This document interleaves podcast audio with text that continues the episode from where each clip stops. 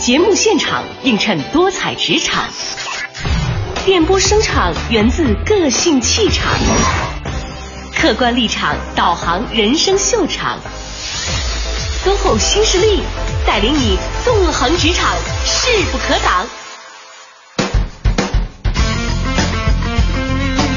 上午好，各位，九点零四分，感谢电波那一端的你，将调频的指针持续停留在了中央人民广播电台 u Radio 都市之声 FM 一零一点八，正在为你直播的节目是 SOHO 新实力，我是晶晶，我是王斌。嗯，哎呀，昨天上完咱们的节目之后啊，我就想说，现在这个人民币的汇率波动啊，让我就在想有什么更好的理财方式。昨天嘉宾给我开了一扇窗，嗯哎，对，找找家里那些可以当古着的东西。是家里那箱子想好怎么办了吧？家那箱子其实早就不见了，你知道吗？都不知道去哪儿了。然后我就翻了翻，我看看有多少东西是属于上个世纪二十年代到八十年代的。嗯哼。转了一圈以后，我发现我我们我们只有自己是，太赞了！就是照镜子发现只有自己是那时代。呃，你们家有多少东西是二十到八十年代的？反正我不是。那你们家没有一件是了是这意思吗？我想一下哈，我们家还有没有上个世纪二十到八十年代的？哎呦，要是再倒推十年，没准我们家还能找着一点那种那个就是小小的那种家具摆设。嗯。哦，原来有一个钟，我挺喜欢的，钟表的那种。但是在爸妈家还是在你家？呃，在爸妈家。嗯。对对对。我自己家肯定没有，都是因为后来置办的，对不对？对，好多那个上学时候的东西都留在爸妈那儿了。是哦，我淘换过一个柜子，看起来反正是那种旧旧的，但是我严重怀疑那个是做旧的。是咱们小时候那种大衣柜吗？不是不是，是藏柜风格的那种。哦，是不应该说咱们小时候。呃，但是。你会发现，真的大部分年轻人，他回顾他家里的时候，可能很少有二十二十年到八十年代的这个世界。现在运转速度越来越快了，嗯，真是一个喜新厌不厌旧不知道。有些人不厌旧，但确实是商品的迭代速度越来越快了。我觉得很少能想象，比如说你现在买件衣服，十年以后，可是你放不了十年吧？你的衣服如果要是比如五年以上，你还留着吗？还是会？嗯，比如说捐掉或者怎样。如果体型没有太大变化的话，特别喜欢的，有可能五年还在留着。啊，那这个我觉得能够留下来的，应该都是你很喜欢的东西，就适合你的，对不对？这个时间也是个讨喜的过程啊。嗯。但是我觉得对这个日益更新和迭代的世界来讲，有一个东西，就像我刚才跟你说的，就我照镜子看见自己。嗯。我就发现今年这个时代，人一方面获得极大满足，你老有新东西用，新东西穿，到过了新年全换新的，买新表、是新手机等等等等。但唯一你自己真是个很难刷新的事儿，嗯，所以当我昨天去参加了一个策划会，然后对面坐着几个九零后的时候，我发现，哎呀，那个时候你就会觉得，坐在更新的人对面，你真是对自己的价值产生了一些质疑。我就开始理解为什么我们对于物品来讲可能都比较喜新了，因为就想用新的东西来包装旧的自己嘛。啊，这样你至少感觉自己跟得上时代了。对。那比如说我坐到那个年轻的朋友对面，他们非常敢说，也非常直接，而且实际上他们掌握的信息和蹦出来的点子，是我其实想说也不敢说的，你知道吗？就他们。非常前卫，嗯，也没有什么禁忌，不受任何约束，所以，我我有五分钟我都没有融入那个会的气氛，我就觉得就已经适应不了这种游戏规则了。但是这可能不光是我的一个感觉啊，就是当世界变化越来越快的时候，实际上每个人，我相信他们有一天十年以后，他们对面坐着比他们小十岁的人，可能也有类似感受。嗯，但是就像昨天我们聊到的 vintage 一样，啊，那这些东西经过时间的沉淀之后。留下来的经典都是会越发的凸显它的价值，嗯，比它原本的那个价值还要更高昂一些。所以我觉得哈，人也一样。说太好了。后来开完会之后，我反思了一下，我就觉得十年之差，那我或者二十年之差，我和他们能有什么不一样的贡献？嗯哼，他们知道，比如说很知道人的欲望，很知道怎么提供感官刺激，很知道怎么调动人的情绪等等这些现象，怎么他们都非常棒，远远超过了我。但可能是在很多事情的理解上，毕竟年龄是不可跨越的，或者毕竟没有吃过那么多的盐，或者没有跌过那么多的跤，嗯，他感受不到后面的部分，对，啊，所以你会发现，其实你还是有价值的，就像晶晶讲的那个 vintage 是吧？嗯，你传承的有些东西，因为人类一代代发展来，你不可能前面人经历的对后边人是完全没有帮助的，因为人生其实有很多相似点。对，这么想之后，我们心里就平衡多了哈，这一天终于可以愉快的进行下去了。不然都失眠了。当然了，我看到杜小妞的留言之后呢，我也特开心，因为据说咱们上一个节目的两位主持人在介绍我们二位的时候，用了好多好多形容词。嗯。然后我们交班的时候还问了一下我最喜欢其中哪一个形容词，我说和蔼可亲。好，总之没有用 vintage 形容我就好了。好嘞，我们来进入到今天节目的新势力、新资讯的单元。新势力，新资讯。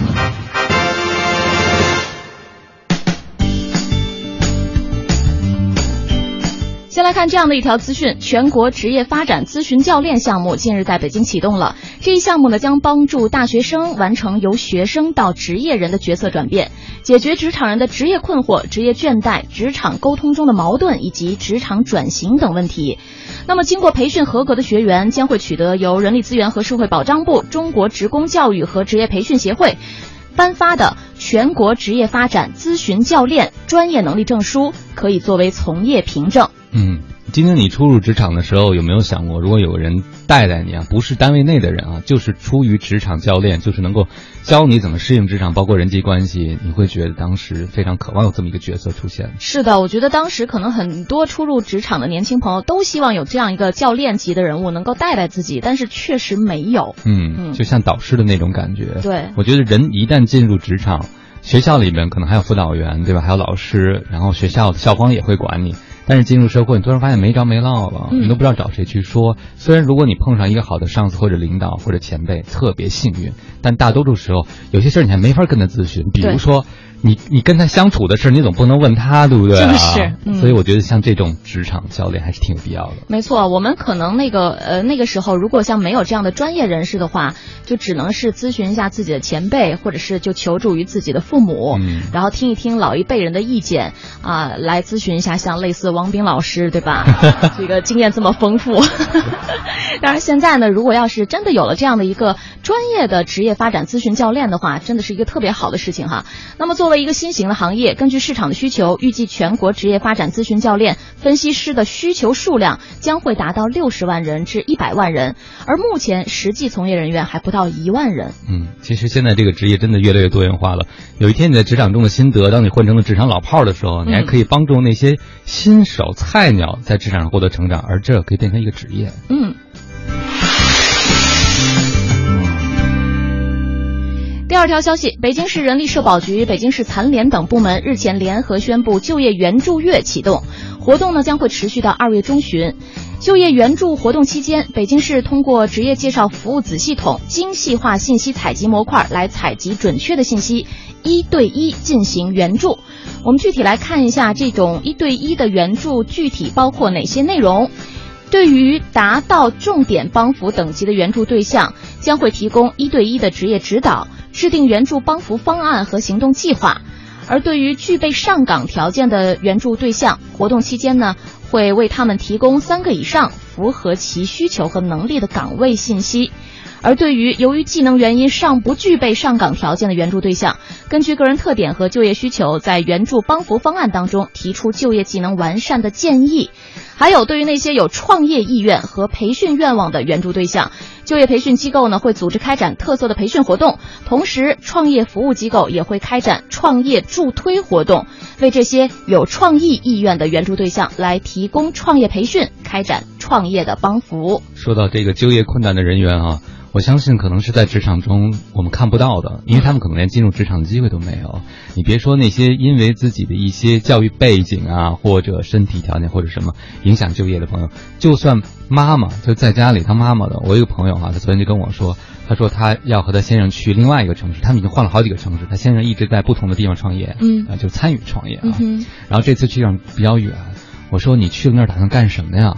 他说：“反正我告诉你啊，我我再也不当全职妈妈了。哦，他以前一直都是带孩子嘛，他会觉得完全没有存在感，他就会觉得自己的人生意义和价值不知道在哪里。他说，即使我带孩子，但我一定要做一些不同的事儿，让我觉得我和社会是有连接的。嗯，所以像他这种就是属于有那种很强烈的要上岗或者是要创业的意愿，但是可能你具体问他发展的方向啊什么的，他也没想好，只是说想摆脱那种和社会脱节的全职妈。”妈妈的这种角色而已。他说：“至少要参加个读书会吧。”呃，但是这可能也反映了在现实生活中，有些朋友是有就业能力的，但是因为各种各样的原因，还找不清楚自己的位置啊，或者没有职业机会，有这样的帮助，应该挺必要的。是不少人都说就业难，但是实际上呢，这些帮扶的信息、政策还是比较多的，所以大家在找工作的时候，也要尽可能多的来了解资讯，把各种政策和机会用足用好。好嘞，那我们今天呢，在新势力新资讯的板块和大家分享到的内容就是这些。稍后在周三的时段里，我们会，呃，和大家来探讨一个职场话题。这个职场话题呢，会帮助你更好的在职业道路上发展，而且最主要的是，它能教会你怎么管管理自己的上司。嗯，特别这个事儿对很多人来讲，见着上司就已经都哆嗦了啊。现在我们教你怎么管理。哎，我们稍后来聊一聊向上管理。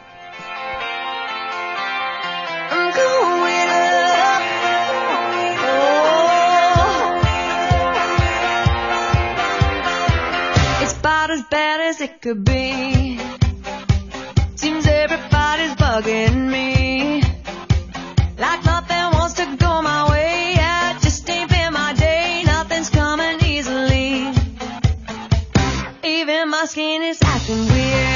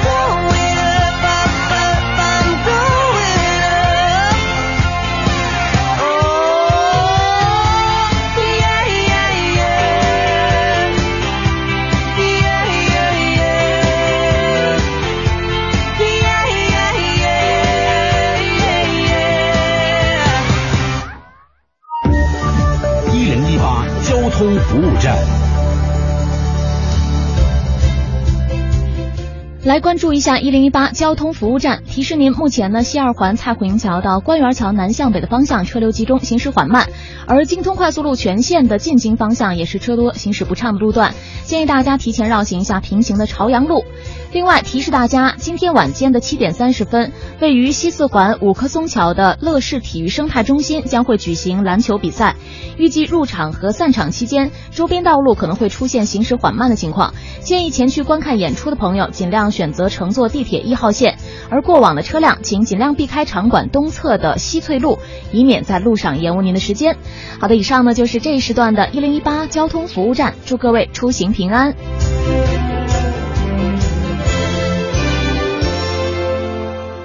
锁定都市之声 FM 一零一点八，生活听我的。大家好，我们是 MIC。这里是 U Radio 都市之声 FM 一零一点八，您现在正在收听的是 SOHO 新势力。不为失败找借口，只给成功找理由。平凡也是力量，奋斗才是格调。SOHO 新势力，工作中一起蜕变。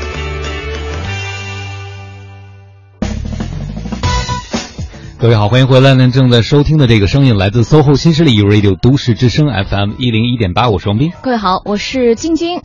刚才提到了，我们今天要聊的这个话题呢，就是教教大家怎么来管理自己的上司哈。在请出今天这位嘉宾之前呢，我特别的想问一下汪斌老师，嗯一般如果要是您见到自己的上级的话，您会采取一种什么样的态度？如果呃十步之外我能知道我不碰见他，我会掉头就走。十步之外，如果来不及了，比如他没有看手机啊，如果在职场环境中，嗯呃，他盯着我看着我了，那我可能就迎上去简单打个招呼。嗯不过一般来讲，我遇到这个比我位高权重的人，我会有点紧张，嗯呃而且我想尽快的结束这个交流。嗯哼，我跟您差不多，我也是不是特别善于和自己的领导打交道的那种人。如果要是比如说出现在同时出现在电梯间里面。呃，又不知道该聊点什么的话，就觉得在电梯里的时间过得特别的慢，嗯，哎，能问领导您吃了吗？不是看点儿哈，对看点儿。关键领导刚从哪儿出来，这个很重要。哎，但是呢，其实如果啊，要是能够有这样的一套系统的知识和理论，能够帮助自己知道怎么样更好的和自己的上司来打交道的话，其实对自己的职场一定会有特别大的帮助哈。嗯，没错。嗯，我们今天请来这位呢，就是我们的老朋友，营销管理专家扩维咨询的 CEO 崔伟老师。崔老师您好，嗨，主持人好，大家好。嗯，崔老师好。崔老师今天上节目之前干了好多事儿，嗯，早起先晨跑，哎然后冬泳，是现在坐在我们的直播间里。哎，您是不是就是把自己的身体锻炼的这么好，就是为了应付自己的下级啊？啊、那那下级还受得了吗？真太厉害了！就您不锻炼身体，下级已经受不了了。呃，主要就是为了预防感冒啊，啊就这么简单啊。嗯然后，如果是说不感冒的话，身体感觉好的话，做什么事儿都会觉得心情都比较好。嗯，嗯，呃，我觉得其实向上管理的基础，你至少也跟老板身体差不多才行，对不对啊？不然这个都没机会管。啊，那我觉得您手下的这个员工扩维咨询的各位同仁们，是不是都特别爱体育锻炼？呃，好多都被我管跑过。啊嗯今天谈这个话题吧，向上管理，其实我觉得这个话题挺挺难的啊。而且我在跟朋友说，我说要到电台做这个节目的时候，好多说，好多朋友，有的朋友表示说感兴趣，嗯因为啊，平常说经常跟老板打交道。啊是，不知道怎么打，嗯啊，就像刚才二位不知道怎么打交道吧啊，就像刚才二位主持人说的，有时候一见老板就有点紧张，是吧？嗯呃，但是也有朋友啊、就说这个东西挺麻辣的这个话题啊，就是我们既呃，老板对我们人就非常又是非常重要，嗯但是我们又有点怕他，有点比较敬畏啊。反过来，我们说用管理这个词，一般都是上级对下级进行管理的，对吧？你对他那么敬畏，你还要管他，那需要多大的自信呢，是吧？嗯呃，尤其是碰着特别强悍的这种领导啊，这个呃可以说特别的强势的那种领导吧，所以就是都更难了啊。甚至有人呃可能会说，这有必要去管理领导吗？嗯是吧？领导说什么我们就听什么就行了啊。嗯呃，可能就是每个人都有不同的一个看法对这个对这个话题。但是刚才那个呃，晶晶跟我说啊，说像我像我在公司里也是做负责的，嗯然后呃从这个角度来去看员工的话，其实呃首先领导要学会怎么管理员工嘛，但是反过来员工是不是可以管理领导呢？我倒是觉得有的时候作为一个呃管理者的话，反而有点怕员工呢。哦，哦，这个有点出乎大家的呃这个意料外啊，意料之外啊。就是你看，员工也怕老板，老板也怕员工。嗯，呃，我讲个例子好不好啊？其实老板越有目标或者越想干什么，其实他越怕员工。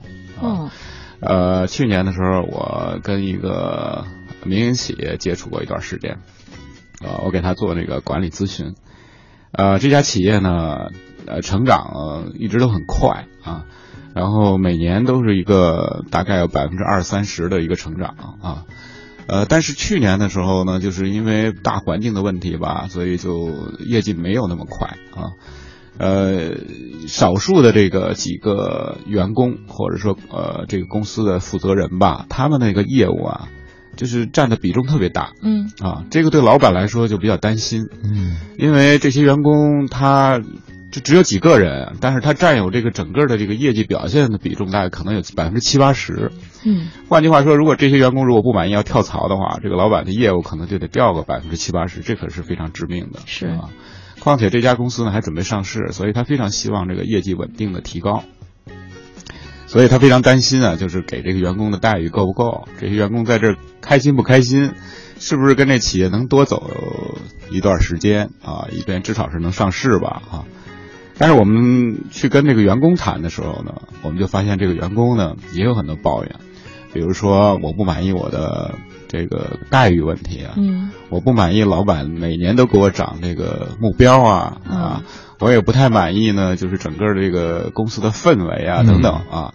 但是我知道我在公司的位置很重要，对老板来说啊，我手里头其实是很有砝码的啊嗯，跟老板相比，所以到明年，也就是只只是今年嘛，二零一六年，如果在谈工资和谈目标的时候，我可能要好好的跟老板谈一谈，以便于二零一六年的时候能有一个好的收获。嗯，啊，你看那个员工多有自信的哈、尤其是那个业务比较好的。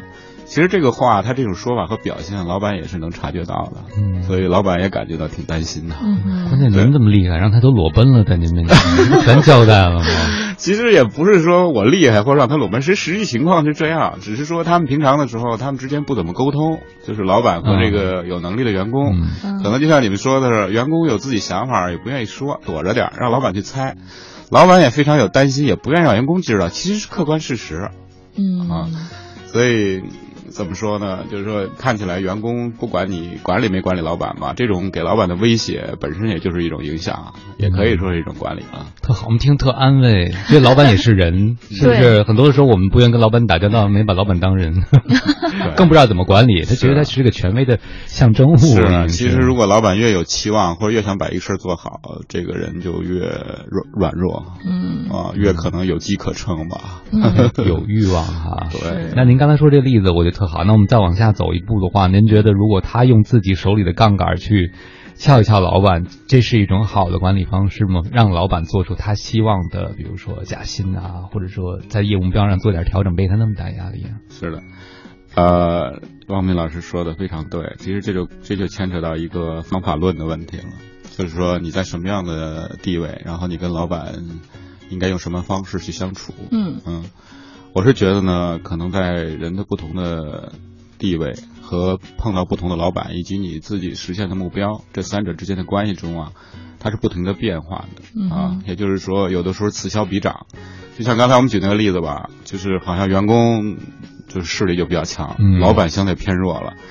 但是这个事情也是不一定老在变化，老是在变化，不能是不变的嘛，嗯是吧？说一旦假如说老板的目的现在就是赶紧上市，然后把这业绩冲起来，但是哪一天他要上市了呢？啊，然后公司也实现这个目标了呢？还有呢，就是这位员工可能也会有下属会替代他啊，嗯也许他就哪天不是那么幸运了，嗯那个就反过来了嘛。是啊，所以我个人认为呢，呃，如果说要跟老板相处的话，有一个我们必须要用一个发展的眼光来看待这个问题，不能说短期的行为怎么去做。嗯所以概括起来说，我是觉得呢，可能一个一个对于一个新的职场入职的人，到未来这个发展，可能是大概要分三个三个阶段或三个步骤吧，啊。呃，我是这么想的，跟大家分享一下，也没有什么深思熟虑，只是说把原来一些一些经历吧，跟大家分享分享。也就是说，第一步可能我们要去适应这个环境，适应环境。对，我是站在一个打工者的角度啊，嗯或者说一个下属的角度来看这个老板，适应这个环境，适应你的老板，适应这个环境，适应公司，了解你的情况。第二步呢，可能才是表现自己，啊，就是把你的能力啊，把你的这个聪明才智啊，呃，表现给别人能看出来啊。那第三步呢，恐怕就是分离了啊。所谓分离呢，就是说。嗯，可能跟老板的关系产生一种新的变化啊，嗯当然不是说完全的就离开他，而是说，呃，相对来讲自己有一个独立的一个一个空间啊，嗯大概这样的一个三个部分，而这个三个部分上要逐渐的、逐渐的通过这个发展啊，通过变化啊，可能产生。那也是取决于你自己变得越来越强大了。是的，一方面自己变得越来越强大了，另一方面来讲呢，老板其实也在变嗯，啊。也许老板就是走下坡路，那也许老板更强。啊我哪天真的员工就把这老板替代了，也不是没有可能，是吗？是啊，比比皆是。嗯呃，前两天我们做了一个培训，特别有意思，是给一个公司的经销商做的。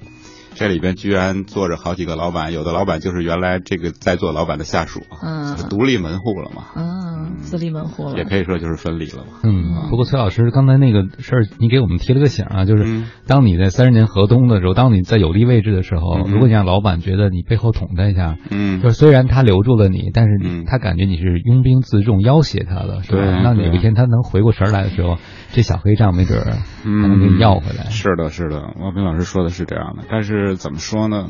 呃，我们怎么看这个问题呢？我觉得有的就要看老板和你员工之间相处关系的这种状态如何了。有的时候有矛盾，倒不见得是坏事儿。嗯但最后的结果，如果矛盾激化了，这个可能当然也不见得是坏事儿吧。反正我就觉得有有几种几种情况，一种就是说。融合了，最后大家统一在一起了，呃，然后另外一种呢，就是真正的分离了。呃，举个例子来说，我跟我原来在公司打工的时候，老板就是存在这种情况。嗯在一开始的时候，我是很弱势的，然后嗯相对来讲他比较强势啊。慢慢慢慢，我们业绩做得好了呢，我就有点砝码了。嗯当然，我也不想显示强势，我主要的目的还是为我自己。就是第一个呢，想把工资多挣一点啊；第二个呢，别把那个任务定的那么高嘛啊。但这个这些东西都是跟老板是相反的嘛。对，他就想把你的任务定高一点，然后你工资少挣一点，嗯或者是收入少拿一点嘛，为了成本的需要嘛。所以这个就是博弈嘛。嗯到最后，如果我要是比较强的时候，我老板他也有他的压力啊啊。呃，当时的例子是这样的，就是他一共有四个大区经理，嗯俩大区经理都走了，就剩俩大的大区经理，其中有一个是我。嗯所以如果他再逼我一把的话，我也就走了。所以那个时候老板也有一些问题，就是说也让一步，也让一步，而让一步以后大家都都存在了，然后就海阔天空了。他最后的结果就大家皆大欢喜，他有提升了一步，我也提升了一步，嗯所以就走向了一个统一的一面了。嗯这个有强势的资本，但不应不一定要表现出强势啊，嗯嗯，可以是让对方知道你的底线。对对对对是，所以我们觉得今天我们聊的这个向上管理，其实倒并不是说你从态度上要比老板还强势，嗯而是我觉得有一种知己知彼，百战不殆的这样的一种感觉哈。就是嗯当你能够揣摩到老板的心思的时候，你就知道很多事情该怎么去做，嗯该怎么去表现了，可能会拿捏的更得当，也会给自己的工作带来更好的效果。是的，是的嗯，好了，九点三十一分，也欢迎大家呢和我们一起来讨论一下这个话题。您可以搜索关注我们的微信公众账号“都市之声”，添加为好友，然后发送文字信息来听歌。我的未来不是梦。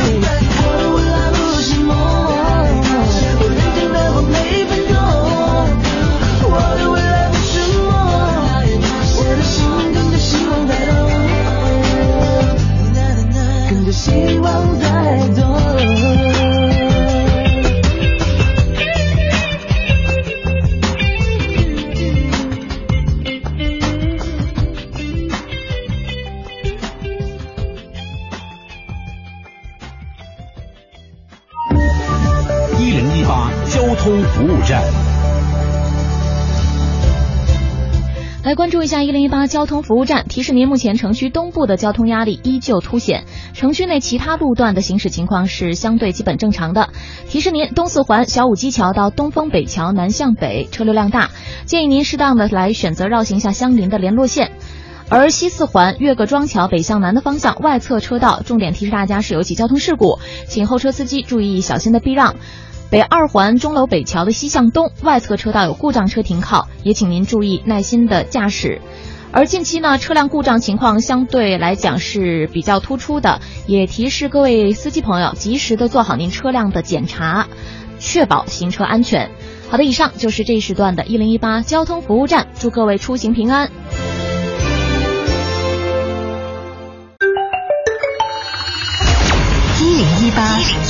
气象服务站。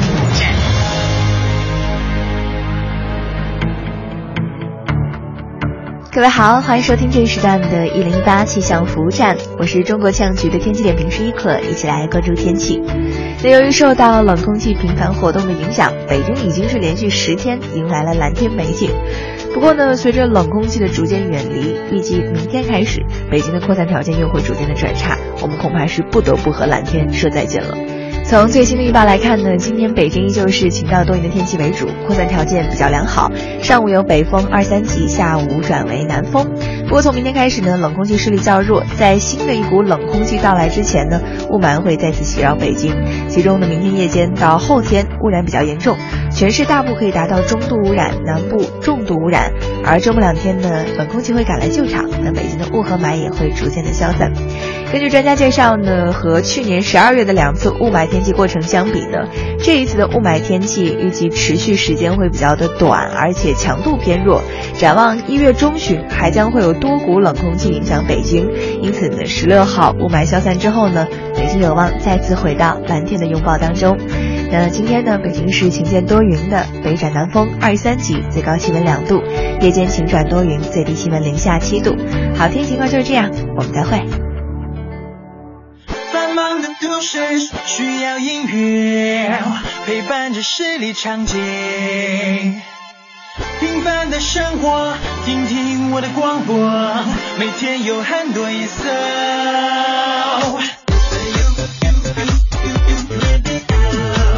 每天有很多颜色。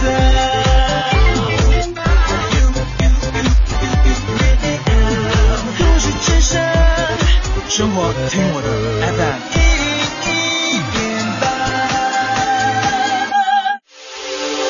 这里是 U Radio 都市之声 FM 一零一点八，您现在正在收听的是 SOHO 新势力。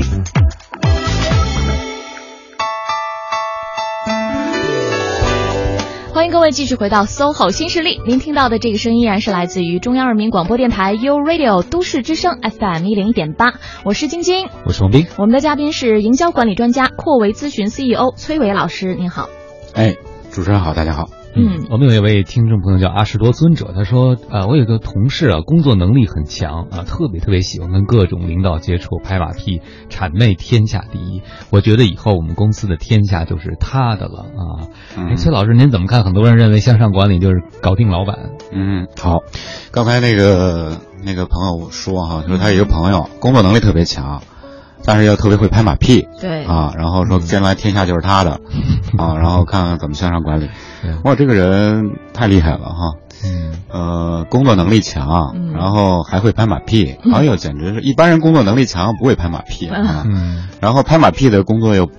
不是能力特别强，嗯，这两个这简直是两手抓两手都硬啊！所以不知道这朋友说的工作能力强是不是就专指？哦，那那那 我理解不应该是这样。所以通常我们看到就拍马屁的人，往往我们就挺痛恨他。说你瞧，你看你干的也不怎么样，就是因为拍马屁才上去，所以大家会鄙视嘛。嗯。但是说这个人工作能力强啊，然后还会拍马屁，这个真的是太难得的人才了，是吧？那我们是怎么看这个？我怎么看这个问题呢？是这样的，可能还还缺一点儿。呃，我我们认为是这样的，就是我个人的看法啊，就是第一个呢，就是拍马屁这个事儿来说，这个人很聪明嘛，啊，然后他有一个人际关系的一个技巧嗯啊。当然了，老老板一般来讲都是爱听拍马屁的啊，比较吃捧。当然这里边有拍的技术的问题，啊、拍的好拍不好的问题啊。呃，我们假设他拍的比较好啊，还有一个方面就是他的能力如果比较强的话，啊，那就真的是，呃，是一个基础啊，嗯是一个决定性的东西，这就太好了。可能还有一个地方，我认为如果这个方面如果再有一个兼顾的话，我不敢说天下是不是他的，因为这里边有很多的机遇啊、巧合这些东西。但是这个人，我认为就相对比较完美了。嗯所谓的就是价值观的问题，啊，价值观的问题。嗯那我们也可以说叫道德层面、价值观和怎么取舍和看待什么东西看得重，什么东西看得轻的问题。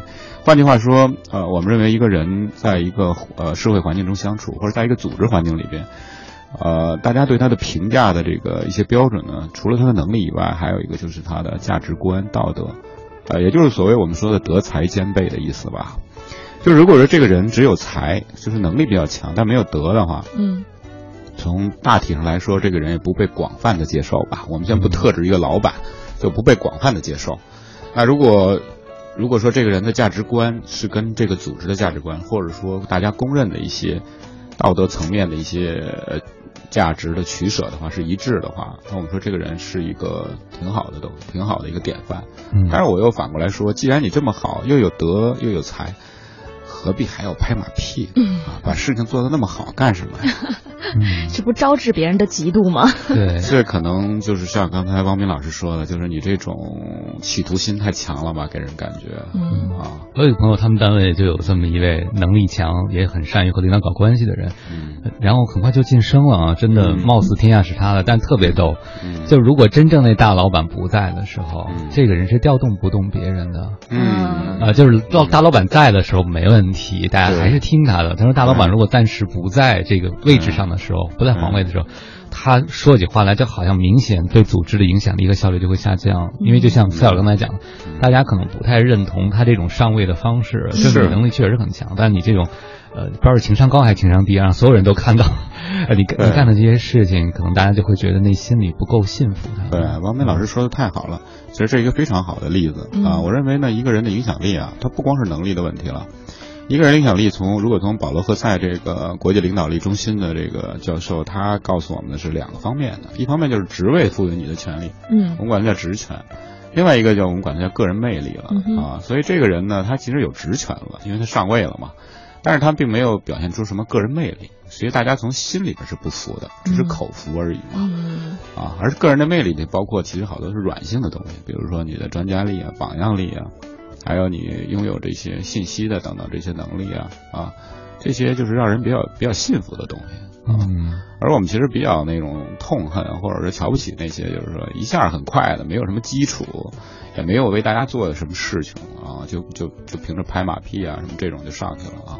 其实反过来看，老板如果提拔这种人，也有他的用意啊，嗯。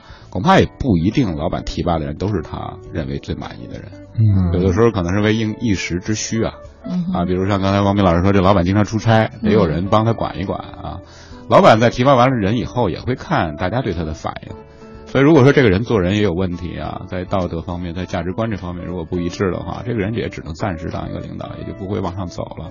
嗯，所以我的感觉就是说，呃，就是人的发展阶段嘛，从刚才我们说的一个刚刚适应这个职场，跟老板学会怎么打关系，到表现出来，那可能这个人就刚刚开始表现嘛。那你到底怎么表现呢？你的道德层面、能力层面是怎么表现的？其实都为你后边怎么在自我的独立和成长啊的发展都都有一个基础的。嗯，哎，您说的特别对，一下就说中了。结果他参与公司管理以后呢，因为他不是喜欢拍老板马屁嘛，嗯。所以他做事情只有一个原则，嗯就是老板高兴是吧？对啊，对上嘛，对上啊。哎所以他就做到，因为他的老板其实是个开拓型的人，但自从他开始管具体业务以后，所有人都变成了一种风格，不许出错。哦，就是你可以不用做太多，但你嗯不许出错，让我的上司不满意。嗯就是他等于是个中间呃一个比较高的管理人员嘛。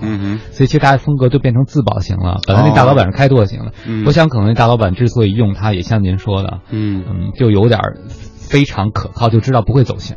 嗯啊，就有些执行层面的事儿不会走形。嗯，老板有时候也经常在变呃，老板变的原因倒不不一定说这个老板他糊涂啊，或者说他不聪明，主要是因为外界环境在变。嗯哼，所以我们在谈这个问题的时候，不能脱离一个就职场环境。嗯，而职场实际上是一个组织嘛，这个组织实际上是处在一个市场竞争的环境之中嘛，所以外界环境一变的话，组织就要变。嗯，所以有的时候老板为应一时之需啊，也会调动各种各样的资源去激励别人去为公司做贡献吧。嗯，啊，所以这个人的话，如果说从长久来说，他只是具备了一个局部的这种能力，没有自己发展，没有认识到。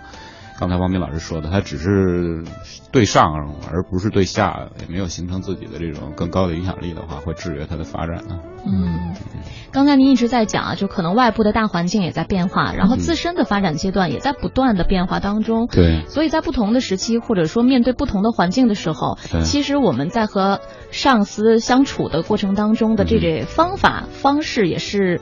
要变着的，是的也是不一样的哈。对对对，你每个时期的那个诉求都是直接关系的啊。对，是的。嗯，因为有的时候，比如说啊、呃，可能你自己就觉得现在安安稳稳的挺好的，嗯、我也没有想继续再往上爬、嗯、往上走，所以就。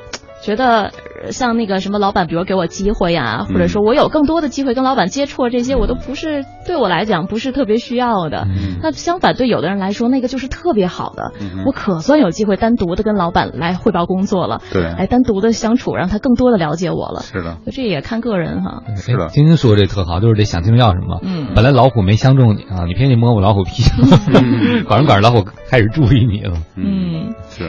好，我们今天呢和大家来聊这个话题呢，就是如何做好向上管理的工作。稍后的时间呢会继续回到节目当中，先稍作休息，来看一下目前的交通路况。一会儿继续回到 SOHO 新势力。一零一八交通服务站。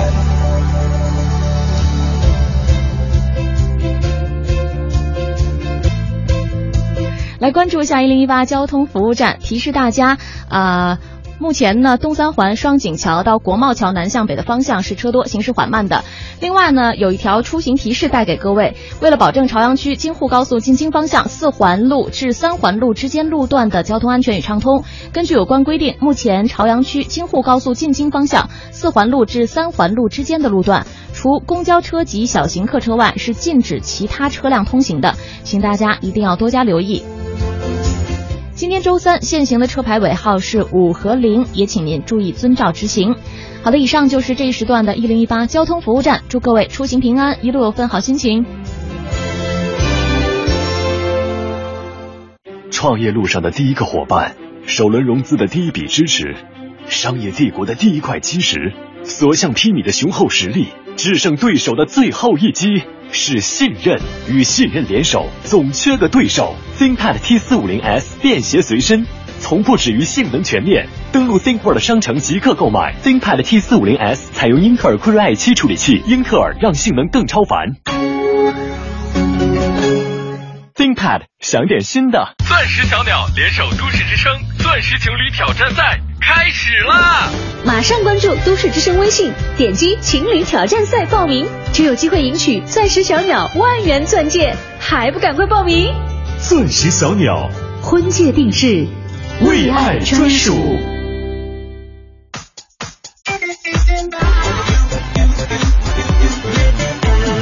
都市之声，生活听我的 FM。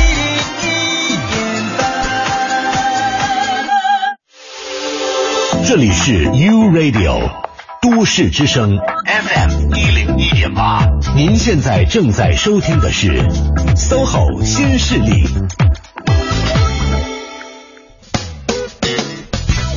各位好，欢迎回来！您正在收听的这个声音来自 SOHO 新势力 U Radio 都市之声 FM 一零一点八，我是双斌。各位好，我是晶晶。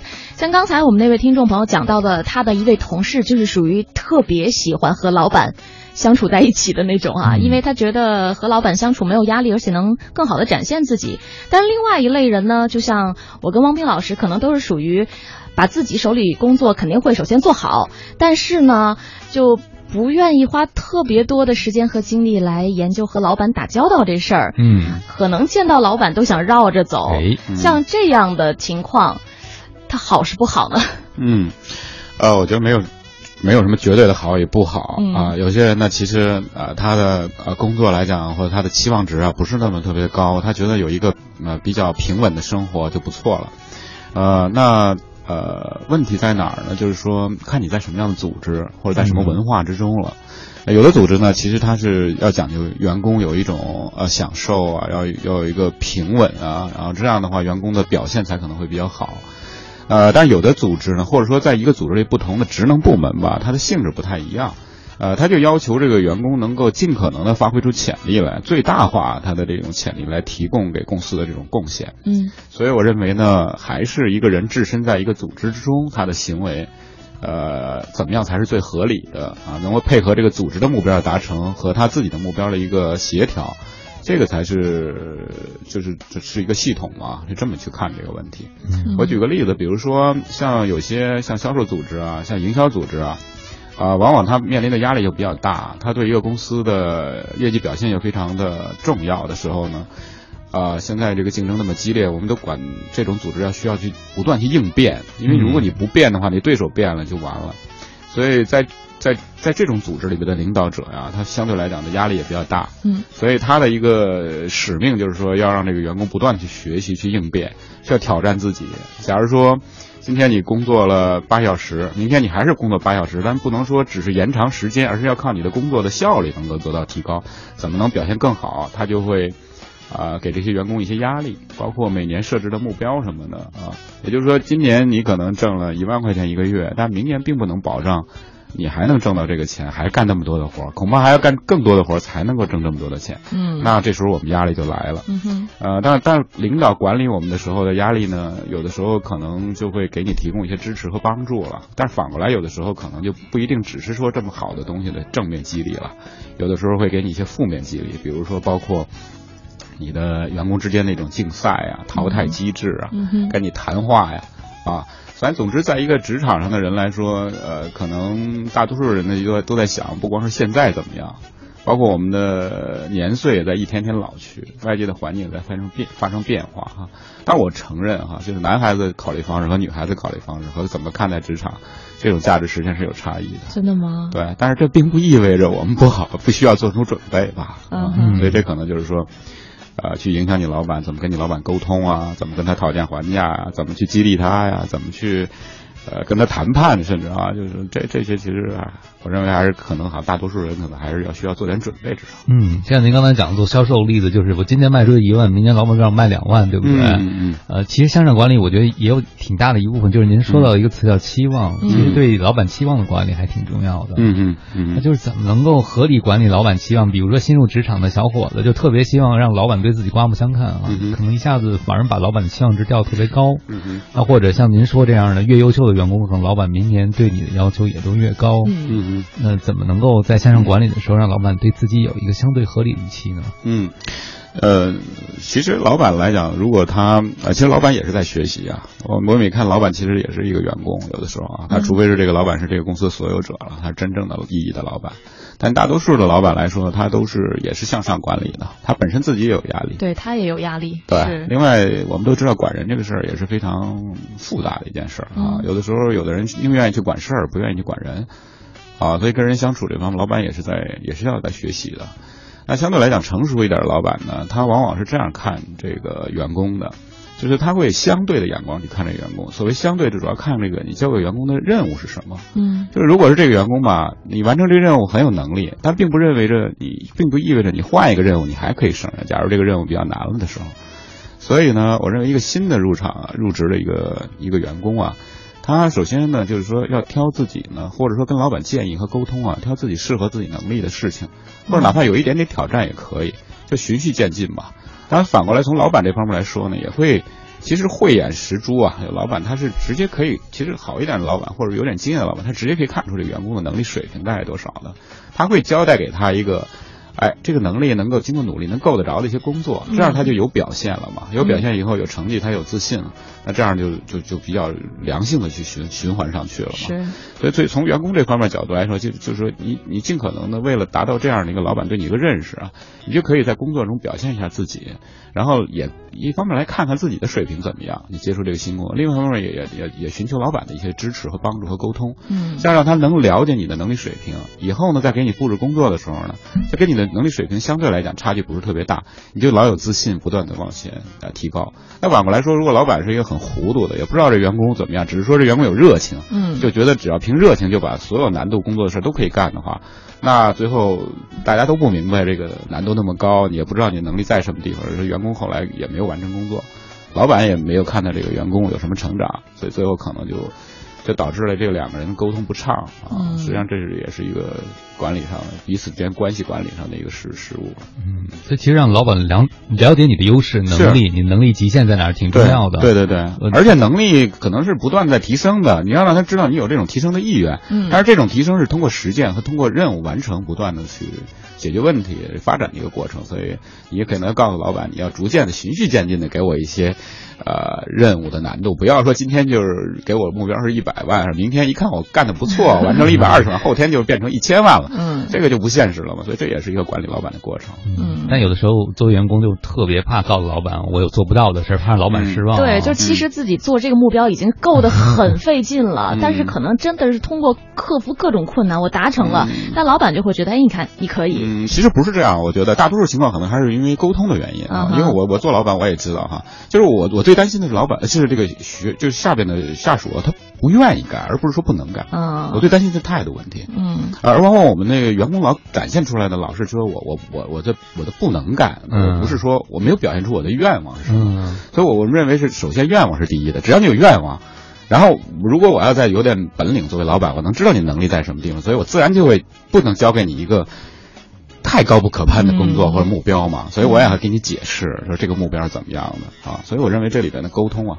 呃，彼此之间，老板和下属之间沟通非常非常重要。而这个既然作为下属是沟通中的一个很重要的一方，自然也就有影响的问题，也有管理的问题。嗯，这样像您说的要态度先行，对吧？是的，是的。很多人就聚焦到能不能干，但是老板其实更希望看到你愿不愿意干，对想不想干。对，另外一方面也可能有的员工嘛，在一开始入职场的时候，他老把老老板看成一个对立面，嗯他其实对立东西都是相对的嘛，对立也有统一的一面嘛，是吧？所以老板也本身是你的一个资源，嗯如果你能够比别的员工能跟他沟通的好，他也能理解你，也是愿意的，只是说在能力这方面呢，可能还需要老板的支持。老板给你如果更多的关注，也更给你更多的合适的任务，他也重视你，你你就是把公司的资源和老板的资源用的充分了嘛，这等于也在帮自己的忙。好，嗯所以我现在越来越理解为什么会哭的孩子有奶吃了。你饿了都不哭，谁知道你饿了是不是啊？对，但是是我们反过来也要相信，老板或者是上级领导，他之所以能做到那个位置，也是有他的能力和本事在的。当这个孩子哭了的时候，永远看看他是不是刚喂完。好，我们稍后时间在十点钟之后会继续回到 SOHO 新势力的节目，和大家来继续探讨今天的这个职场话题：如何做到向上管理。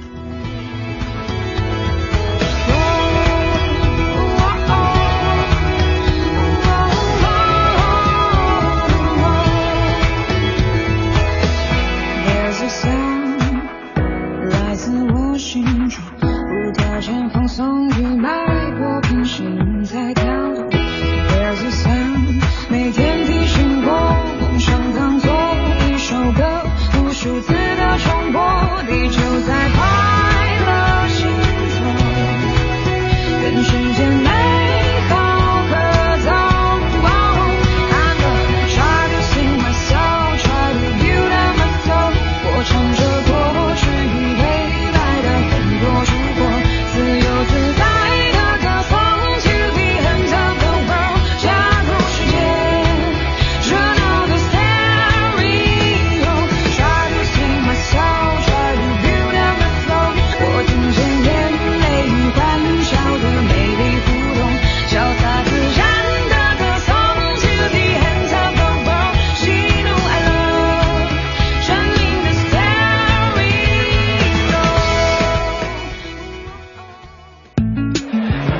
关注环保与时尚的人，一个健康可持续的生活方式，一种积极阳光的人生态度。一零一八都市乐活族。Hello，大家好，我是卓文萱。北京的冬天特别干燥，我外出的时候呢，都会随身带着一个保温杯，随时喝一点热水，补充水分。这样不仅能保证健康的饮水习惯，更能身体力行的践行环保的理念哦。生产瓶装水消耗的能源要比生产等量的自来水高出一万倍耶！除了消耗大量的资源，一饮而尽后，千年不腐的塑胶瓶更加剧了对生态环境的危害哦。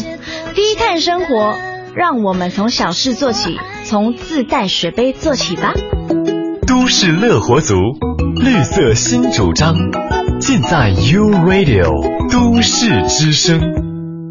奥吉通奥迪新年礼遇季盛大开启，全新奥迪轻松购，全新体验多重选。奥吉通奥迪如您所愿，贵宾专线六五七幺八七八七六五七幺八七八七。点是什么？碘是一滴油，是没吃完倒掉的一粒粒蚕豆。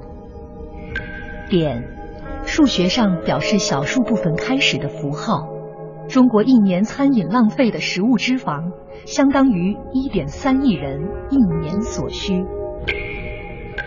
碘是量词，用于小的或少的，比如多注意点，一点点心意。碘是计时单位，地球一小时活动在三月的最后一个星期六，八点半到九点半。碘。是未关紧水龙头落下的一滴水，是干涸大地上的泪水。碘是一盏忘关的灯，也是停电后一座黑暗的城。碘是我们共同生活的地球。做不了面面俱到，每天珍惜一点点就好。勤俭节约，从点点滴滴。做起，讲文明树新风公益广告。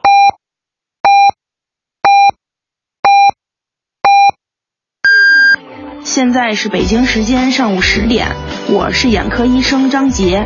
整天对着电视、电脑的我们，一定要注意，每半小时站起来活动一下，眺望远方，让眼睛和身体都放松。中央人民广播电台 U Radio U Radio 都市之声 FM 一零一点八。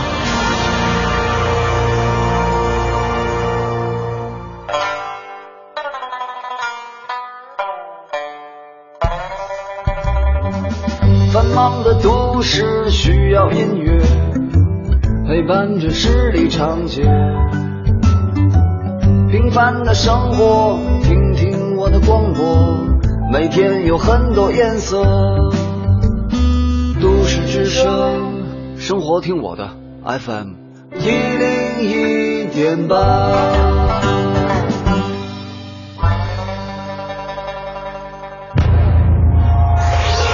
一零一八都市大头条。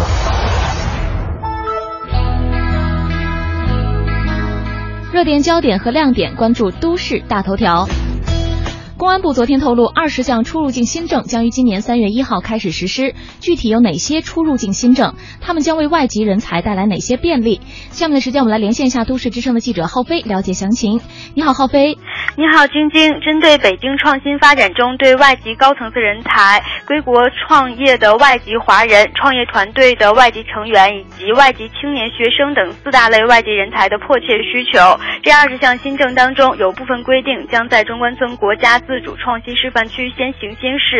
据介绍，二十项措施包括对符合认定标准的外籍高层次人才及其配偶、未成年子女，经过推荐可以直接申请在华永久居留资格。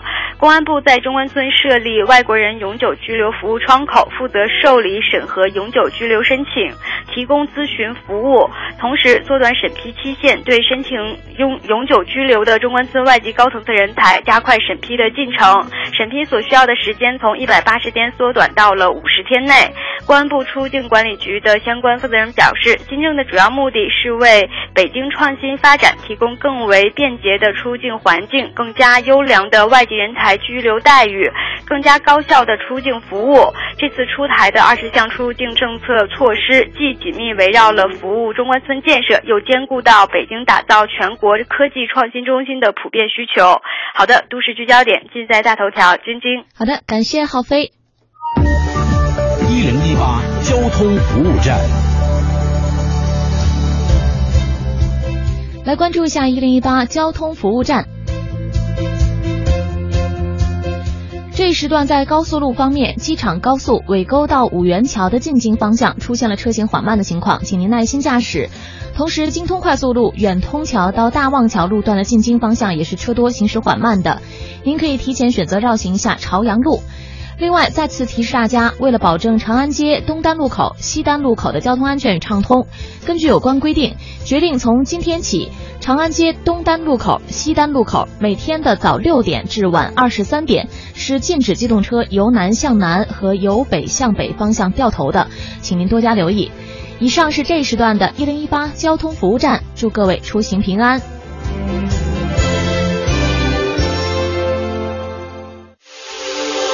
这里是 U Radio 都市之声 FM 一零一点八，您现在正在收听的是 SOHO 新势力。节目现场映衬多彩职场，电波声场源自个性气场，客观立场导航人生秀场。SOHO 新势力带领你纵横职场，势不可挡。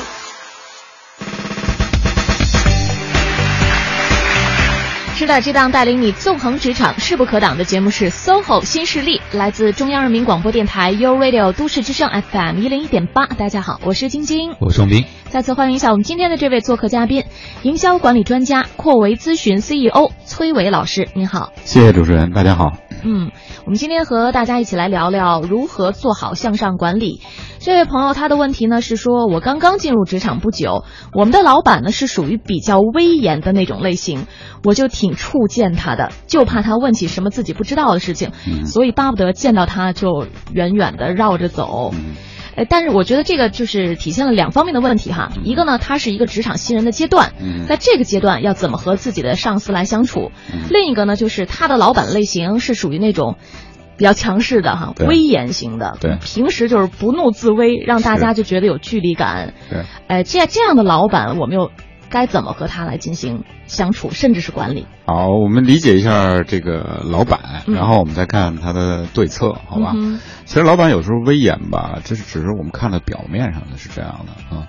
呃，我如果我们能理解他背后的一些压力和他为什么要采取这样的一个做法的话，其实我们也觉得他还是一个人吧。嗯嗯，呵呵呃，老板有时候威严呢，他恐怕来讲是怕下属不听他的啊，因为每个人可能都有他自己的想法，然后呃，每个人有他自己做事儿，包括能力的不同。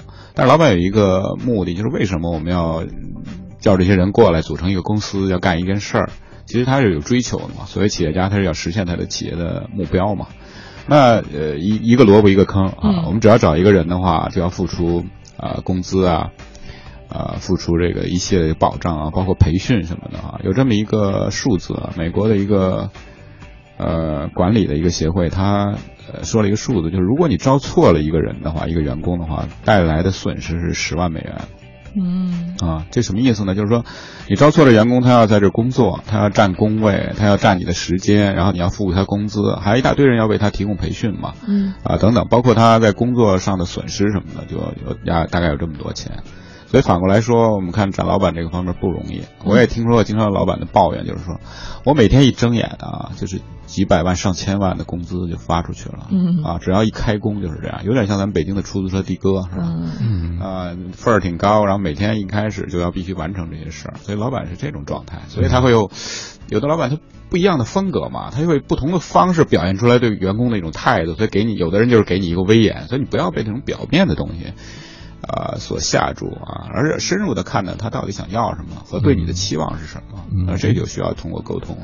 这个老板看问题不一样啊，你觉得你上厕所是解决内急去了，老板觉得你是带薪上厕所，肯定想法是不一样的。但是您说的对啊，就他为什么是有威严人，他可能是有诉求的。是的，是的。当然有时候老板他自己的修养问题啊、能力问题啊，他的管理风格也不一样，有的时候就事与愿违。嗯啊，他觉得他威严的话，就会给别人一种让人害怕，然后好认真工作的这种感觉，但实际往往又不是这样。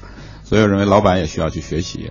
那老板这个学习呢，如果他是一个聪明老板，他其实可以根据员工对他的态度反应，啊，像一面镜子一样去找到自己的改进的地方啊。所以我认为一直都很威严，而且见谁都，呃，铁板一块，对谁都是这样的老板，恐怕这个老板也做不长。嗯啊，所以我倒是觉得作为员工啊，倒可以把你的感受反映给老板，比如说。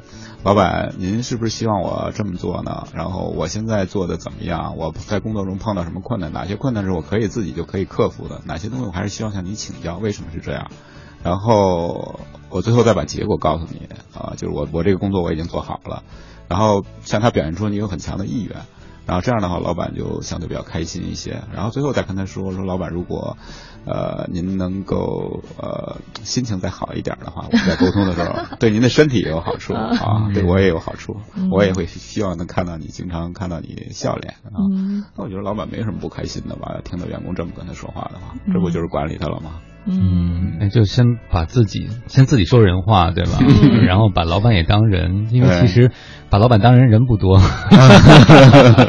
对，所以其实如果真的能做到像刚才崔老师讲到的那样，和自己老板来进行沟通的话，是。再严肃的老板应该也不会，至少不会骂你一顿，然后把你轰走。对，我们的文化里似乎老有这样的一种，就是只要一提老板或者一提一提资本家，大概心里头就有一种抵触嘛。嗯，像我小时候受的教育都是这样，什么周扒皮啊，什么半夜鸡叫啊，什么之类的。反正我们想的包身工还有是吧？嗯，反正只要一提老板，这就是一个资本家。这就是那那个是地主。这就是压榨我。老板在我们心目当中不是这样的。他们不是把我们当人看的，所以我们也不要把他当人看。这这个要要端正嘛。这如果是沟通了，对，如果有这种抵触，你还谈什么管理啊？对，而且那个崔老师刚才说的有一个角度特别好，就是您最近挺严肃，是不是您压力比较大，对不对啊？就是看到他内心的不容易，这个老板的不容易，通常是也没有办法跟别人说的，是很孤独的。嗯，但是确实不同的老板，他们的管理风格还是不同的哈。是的，有的老板是那种事无巨细的，我希望你负责的这一个项目，你进展到每一个步骤，你都来向我汇报。对。然后有的老板是属于那种，这个任务就分配给你了，我就要看结果，你不用每一个环节都来跟我说。对。如果你每一个环节都来征求我的意见，我要你干嘛呀？是。对，所以我们在和自己的老板相处的时候，就是了解到他们的不同的管理风格也特别重要。对，两个方面看这个问题吧。一方面来讲，就是我们刚才谈到适应的问题嘛，这就是刚才君君说有不同老板，你要去适应他。嗯。啊，但还有一方面，你到底为什么适应他呢？你你的你又想做什么呢？其实你想自己发展啊。然后有一一旦一旦有一天你可以表现出来，你是一个或者说你自己认可到自己有一定能力了嘛，是吧？所以、呃、开始适应是很重要的。对，这这也就是说在适应这阶段嘛，不是说老板适应你，嗯，而是你要适应这个组织，适应这个老板，所以你要相应来讲会有不同的。呃，做法对待不同的老板的要求嘛，是吧？就像我们有时候做销售也是，也要适应客户嘛，对吧？这天底下哪有说绝对的都是，嗯，都说一点都不适应，然后都让别人适应你的，那也是不成熟的表现嘛，啊。那反过来，这通过这种适应以后，你取得了跟他的良好的沟通，也就等于你成功的管理他嘛，他会对你更多的一个青睐，或者对你更放心了嘛。比如说交给别人的工作，他可能一个星期要检查他两遍，交给你的工作，也可能一星期就问问一遍，你后来以后看来问都不问了。你又轻松，然后你工作起来又有效率，然后你就越容易得到老马的赏识。实际上，你能力提高了，呃，得到认可了，你就自我发展了，就可以从适应这阶段逐渐到表现这个第二阶段。嗯，哎，您说的这个，可能很多朋友唯一和老板见面沟通机会就是汇报工作了。嗯，那在汇报工作的时候，有什么办法能够实现向上管理呢？或者能够，比如说期望管理也好，或者和老板有更好的沟通？嗯嗯，在在在我们原来那个美国施乐公司有这么一个就是概念，就叫内部顾客的概念。内部顾客。内部顾客的概念，我们当然通常知道的是外部顾客，也就是说我们对顾客什么态度，对吧？嗯、呃，当然对顾客服务这方面有好多的提法，比如说百分之之百顾客满意啊，然后顾客是上帝啊、等等。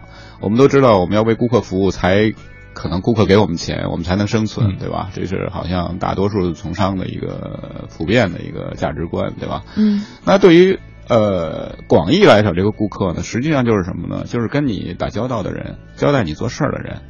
啊，就可以成为你的顾客。所以在内公司内部的时候，如果有人交代你一个事儿，你去让你去做什么事儿，最后你把这事儿做完了以后，你给他一个交代，他也可以当成是你的顾客嘛。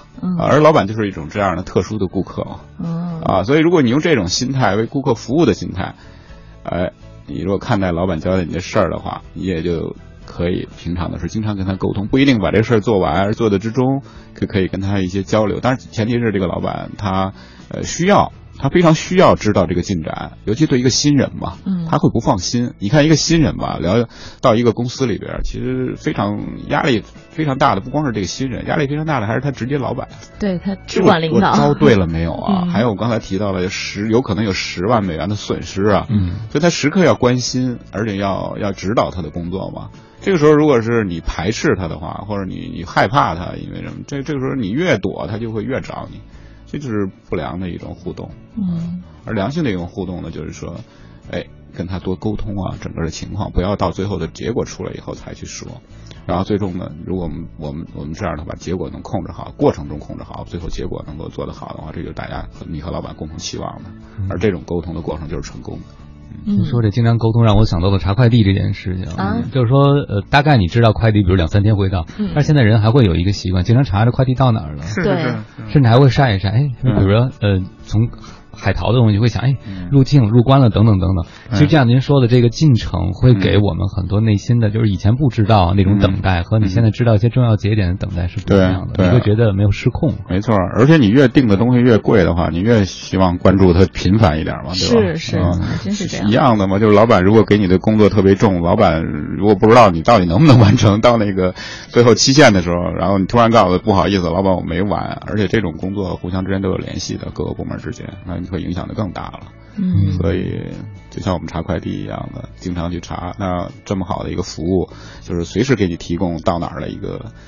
呃，一个一个信息，这就是价值嘛。嗯而我们也可以随时跟老板，只要他想啊，我们可以告诉他我们的情况怎么样，以确保让他觉得我们是非常肯定的啊，嗯能够达到他的期望的就行了。或者您说这个，我们都可以试一试，就下次老板在催你的时候，想着客户在催你哈，或者想着你自己在催快递小哥，嗯对啊你就会知道你想得到什么回应了。是，或者就是刚才崔老师不是讲到吗？内部顾客的那种心态，你就把老板当你的内部顾客，那他来查一下这个快递的进程是很正常的嘛？有的时候我们就是被迫干，要不就是主动干。你看企业里边像 CRM 管理，像日常的一种汇报、日报制度，其实都是这个意思。嗯就跟刚才王斌老师说的那个提供信息的快递的时间一样道理。嗯，好嘞，十点十五分，我们稍作休息，来听首歌曲《我们都是一朵花》，来自江美琪。稍后回到 SOHO 新势力。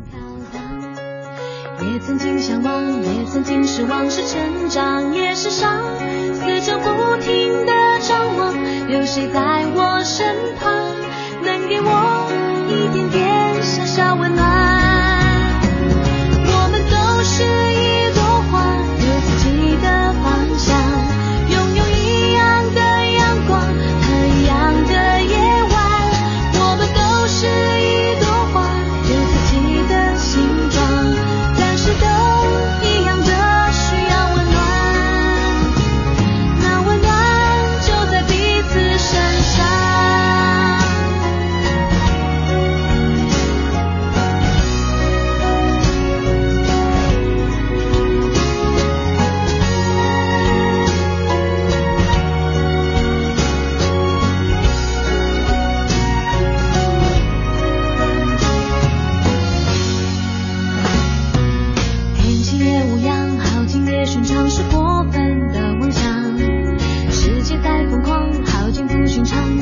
风飘荡。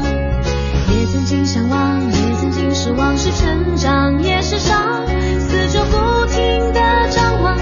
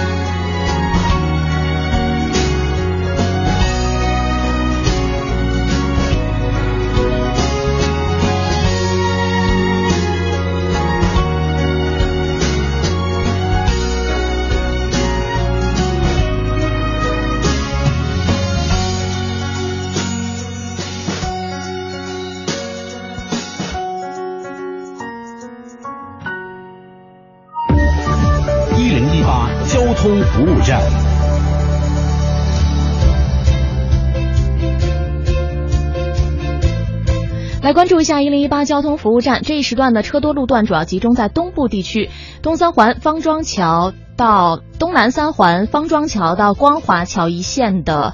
外环方向以及东四环十八里店桥到东风北桥的南向北方向，还有东五环化工桥到远通桥的南向北方向，以上都是车多、行驶缓慢路段。京通快速路远通桥到四惠桥之间进京方向，以及姚家园路的进出京双方向，朝外大街进出京双向都是车多，行驶不畅。而京沪高速全线的进京方向，京开高速马家楼桥到。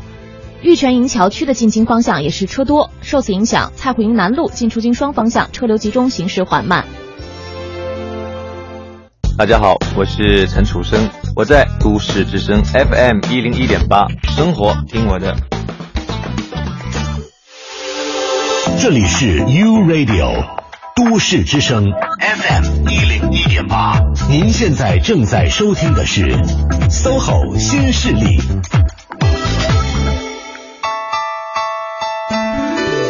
各位好，欢迎回来。您正在收听的这个声音依然来自 SOHO 新势力 U Radio 都市之声 FM 一零一点八，我是王斌。各位好，我是晶晶，再次欢迎一下我们今天的这位做客嘉宾，营销管理专家扩维咨询的 CEO 崔伟老师。主持人好，大家好。嗯，崔老师自己就是一位老板哈，嗯，所以您是会特别希望员工能有更多的机会，或者是他们有这样的主动的意愿和您来进行沟通交流的。对对对，非常重要。嗯，这样大家都省事儿。您喜欢什么样的交流和沟通方式呢？嗯嗯，我觉得这要看不同的员工他在嗯进入公司的不同的司龄吧。然后有的时候不光是呃员工，就是说呃主动来找我，我可能还要创造一些机会让员工来跟我交流。嗯比如说一般的，我们都知道会有一些呃团队建设这样的活动嗯啊、这也是公司里非常重要的。你像有的新的员工来了以后，大家都彼此都不熟。所以我们可能就不一定非要在很正式的站办公室的场合那样一对一的，尤其是比较那个压力会比较大。嗯所以有时候我们可能会在周末呀，或者在什么时候出去，我们就卡拉 OK 一下啊，嗯吃个饭啊，大家聊聊天儿啊，啊，或者有时候我们可能会邀请员工到家里来哦啊，一起吃个烧烤啊，啊，然后这样在不同的环境之下，我们就可以。呃，彼此加深这个了解。可能我是非常希望我的员工，呃，感觉到我不是一个特别威严的，嗯呃，说不进去话、听不进去话的那样的一个一个老板吧。嗯这样的话，反而会降低很多的沟通上的成本。嗯啊，然后这样的实际上是为了能够，呃，大家在这种环境之中都可以快速成长嗯和发展。啊，在呃，丰田这家公司啊，他有一个咨询顾问，他说过一句话，呃，我认为可以对员工和老板之间诠释一下他们之间这种紧张的这种关系哈、嗯他说这个公司的宗旨啊，归根结底的宗旨是在于育人啊，就培育人啊，嗯其实不是只是表面看起来是挣钱嘛。呃，获得竞争的地位，但实际上我们说竞争地位和挣钱都是靠人来实现的嘛。所以一个公司做得好的公司是育人，所以我一直老把这个作为我的一个宗旨，就是说我们办公司也好，或者跟员工相处，作为老板来讲，应该是培育他，嗯啊，让他发展。那如果你真的是这种心态和这种做法，你也很很确信这点的话，你为什么让员工恨恨你，或者让员工怕你呢？啊，那员工一开始进来的时候，因为不了解你，可能会产生畏惧啊。但是我们也都知道，让员工畏惧的老板是最差的老板，嗯 因为老子说了嘛，啊，太上啊，不知有之，就是最好的老板，大家都不知道有他。嗯啊，然后其次呢是亲之誉之啊，就是比这个再下一点的，就是都赞美你，要肯亲近你啊，这都是中间的老板的啊。再差呢就是这个畏之啊，很害怕嘛。再差了就是污之啊，就骂他了都啊。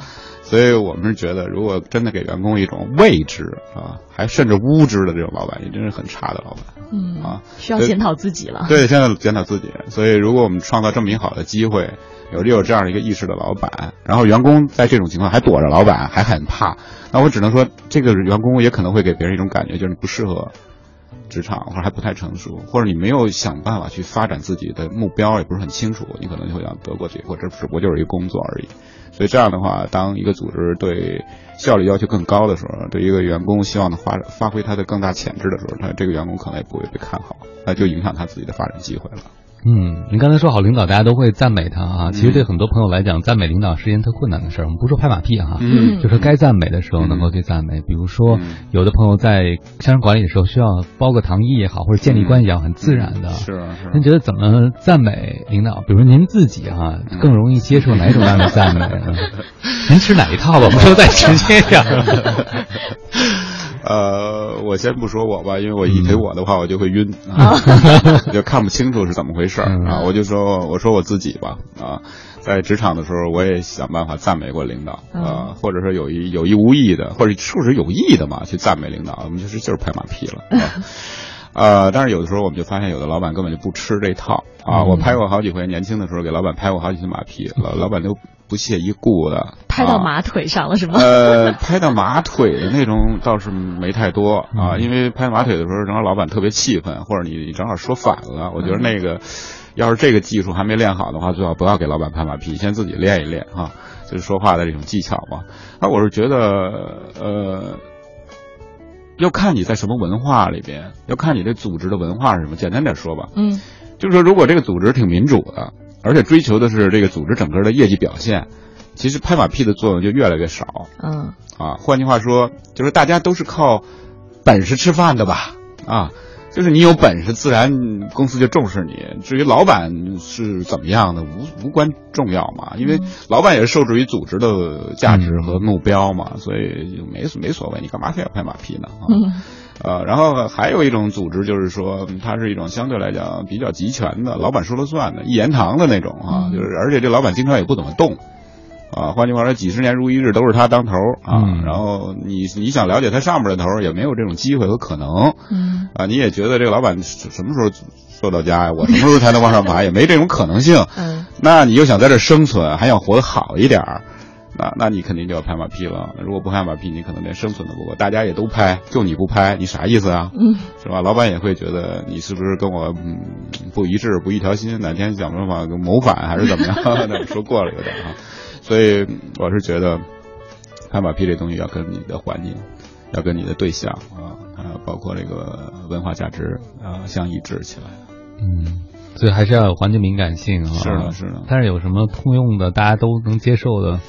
呃，嗯，别回来。对，你看我有时候吧，就在你你比如说，我们当时大家伙儿啊，给老板拍马屁，我们以前也犯过这种忌。其实呢，老板第一个，老板假如说在这个呃挺挺挺挺业绩导向型的这种企业里边哈，这个老板也不吃这套。嗯你说你拍了以后，觉得心里头挺挺挺凄凉的哈，就是没什么。但还有一个老呃，大家伙儿也会记恨的，这人想干嘛？不不就想活得比我们好一点，轻松一点，往上爬一会儿，以以以便以后哪天能欺压我们。所以也对大家对这个事儿也会嗤嗤之以鼻。所以我就觉得这真是没什么太大的必要。而反过来说呢，我们说刚才我们说了好多负面的拍马屁啊，但是从反过来说，老板也需要激励的，嗯也需要承认的啊。呃，特别是我觉得老板为我们做了一些呃很好的事儿的时候，比如说我们都知道领导力的一个很重要的原则叫以身作则，对吧？嗯而以身作则，在一个压力环境下或者在变化的时候还能以身作则，这是挺难能可贵的事儿嘛，嗯对吧？比如说，你像有的公司吧，在业绩特别不好的时候，他不裁人啊，然后嗯即便的时候呃都开不出工资了，有好多公司，但是这个公司还在接着开工资。呃，你像有的老板，他员工家里头生活条件不是特别好，父母有重病，自己把自己攒的钱都给呃父母治病了，而自己身体又不好，都没钱去治病。这个时候，老板拿出钱来，先给公司给员工垫上，我觉得这都是很好的事儿啊。这用拍马屁吗？嗯啊，这个就是人情的互相之间的一种很很真情的一种流露嘛。而如果你受恩于这个方面，你连一点表示都没有，我觉得这个员工也未免太冷漠了吧。所以你可以借这个机会，真情的表表现一下你对老板的一种感激嘛。啊，或者说你在工作过程中遇到什么样的困难以后，你得到老板的支持和帮助了，然后你就迎刃而解了。嗯啊，比如说你的工作就做得好了，你从里边受益匪浅，那为什么不说一下呢？真情实感呢？当然，如果你为了嗯减少别人对你的误会，因为别人并不见得是身处其中，对你有一个对这样有切身感触的话，你可以单独跟老板说啊，嗯或者找一个合适的场合表达一下你作为人的真情实感吧。因为这个社会好像似乎真情越来越少的流露了嘛。我听出来了，就还是那句话，把老板当个人看。对，无论怎么都有可感谢的，即使今天没有。八年终奖依然可以在年底的时候跟老板鞠一躬，说谢谢你让公司还没倒闭。这不知道听完这句话，老板是开心的还是开心的？对，就是老板也需要激励哈，他也是一个人，他不是说像你想象的那样啊没有感情的，或者是这个意志力极其坚定的那种哈。嗯，对。哎，嗯，好嘞，十二十点二十八分的时候，我们稍作休息哈，稍后的时间呢来关注一下半点路况和资讯，一会儿继续回到 SOHO 新势力。人来人往，不喜欢也得欣赏。我是沉默的存在，不当你的世界，只做你肩膀，拒绝成长到成长，变成想要的模样。在举手投降以前，让我再陪你一段，陪你把沿路感想活出了答案，陪你把独自孤单变成了勇敢，一次次失去又重来，我没离开陪伴是最长情的告白。酸拥抱成温暖，陪你把彷徨写出情节来。未来多漫长，再漫长，还有期待陪伴你，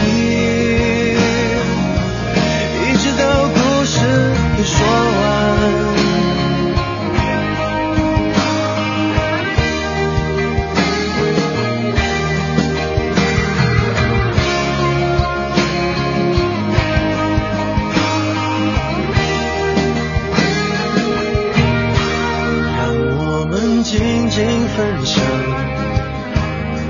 此刻难得的坦白，只是无声的交谈，都感觉幸福，感觉不孤单。陪你把沿路感想活出了答案，陪你把独自孤单变成了勇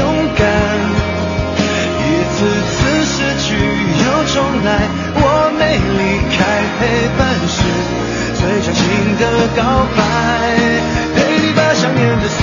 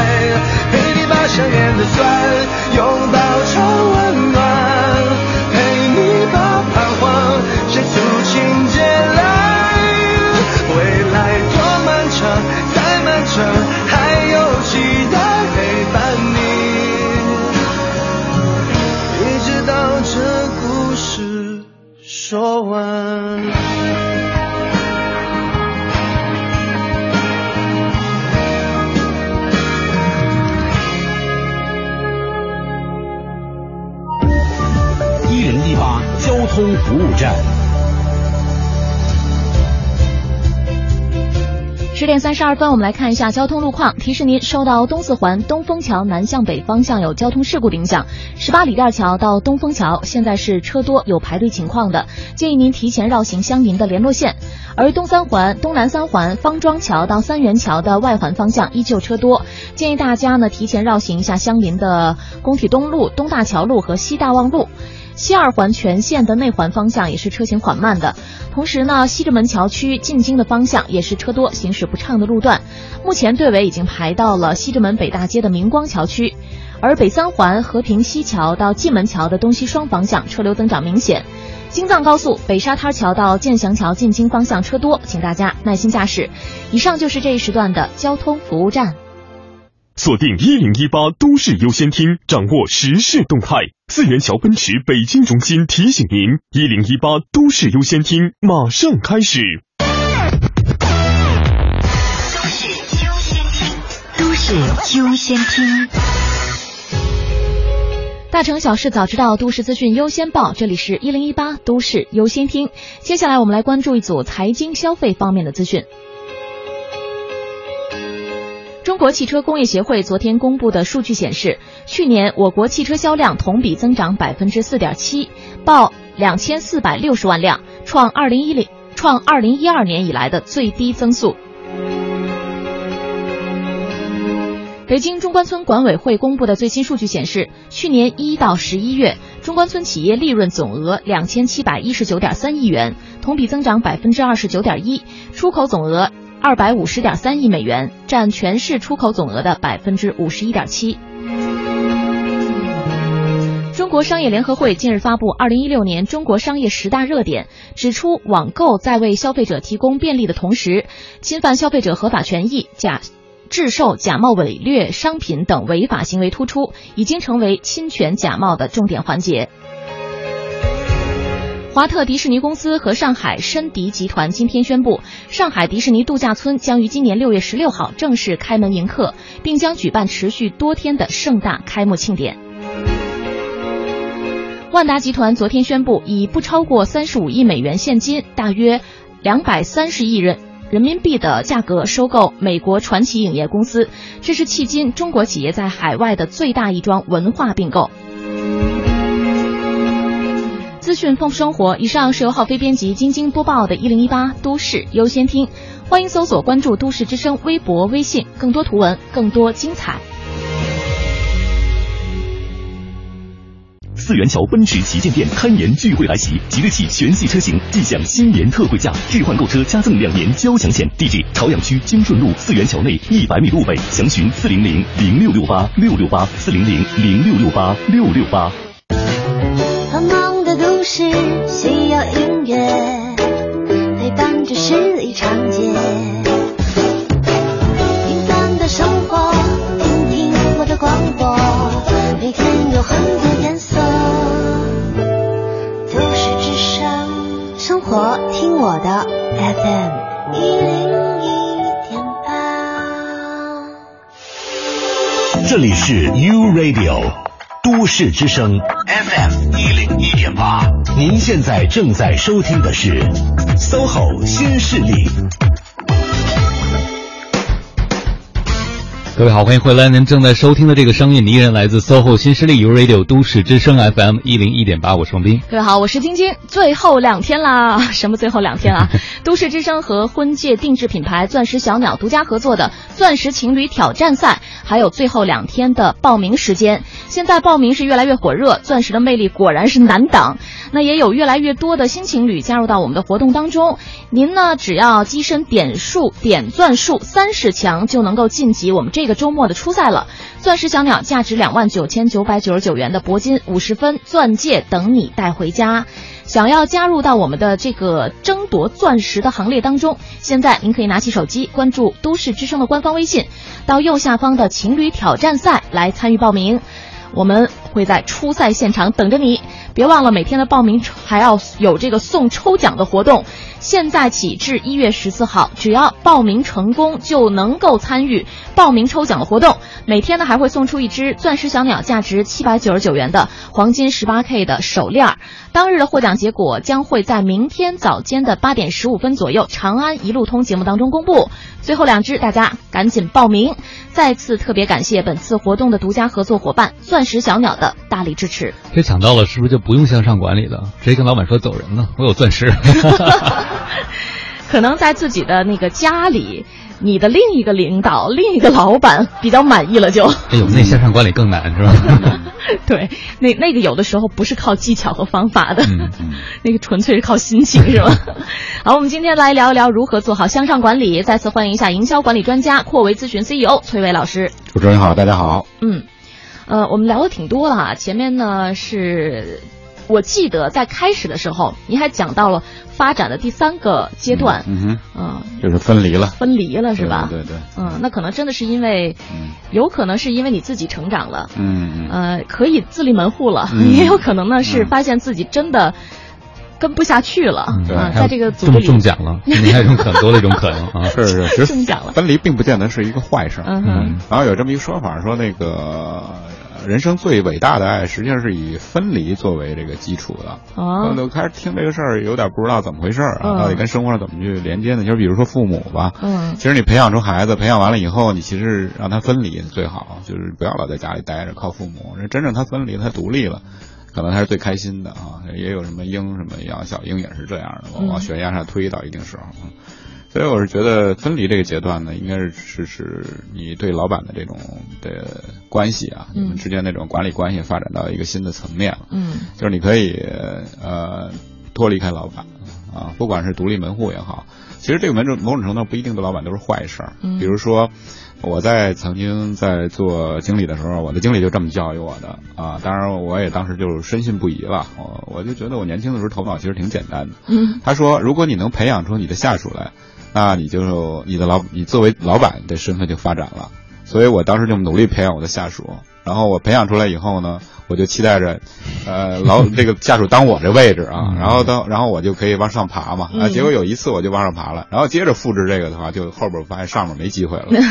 啊，所以但是下边那个又被培养起来了，对下边都培养起来，后来发现经理真的很多，就就多我一个，实际上啊。嗯。嗯，所以挺有意思的，所以我是觉得这种就是有积极的一面吧，啊，嗯。也有当然就是说自立门户的这种情况，这我觉得这是一个事物发展规律，天下没有不散的宴席，嗯哼。而且我们到这个层面，我们要恭喜呃作为这个职场人，你已经发展和进步了，嗯到一个新的层面了。嗯，但这可能是最微妙的一种向上管理了，就是你要走的时候，嗯哼，呃，其实就像您说的，可能领导确实觉得能够培育你，他有成就感，但是毕竟你要走了嘛，就是他呃养他培养了你，但是你不为其所用了嘛，不在这职位上了。您觉得在这个时候怎么做也是一种更好、更好的向上管理的措施，能让老板会觉得呃人走了还情谊在，或者说嗯至少内心不会这么失落吧。嗯，其实走了就走了吧，啊，这个 也没有什么好说的。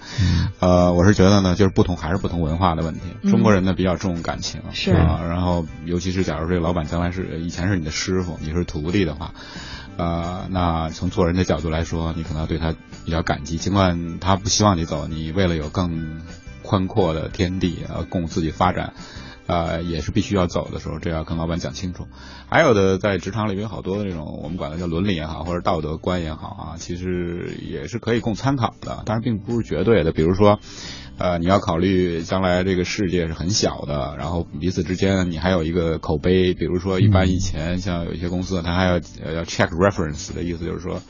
怎么说呢？呃，check reference 就是说要查你以前的背景，背景调查啊，啊背景调查，对对。嗯然后呢，呃，你假如你新的用人单位打电话过来找这个你老板所在的单位人力资源，你还是希望能说点好话嘛，是吧？所以不要把事做得太绝，所以要表示感谢，然后告诉他你走的一些原因。有的时候可能还不一定非要说真实的原因，比如说你给我钱太少了，然后你给我目标太重了，你可能是觉得家庭的家庭的原因啊，嗯或者什么其他的一些原因，不是老板，而且非常感激他，所以让他心里感觉好受一点吧。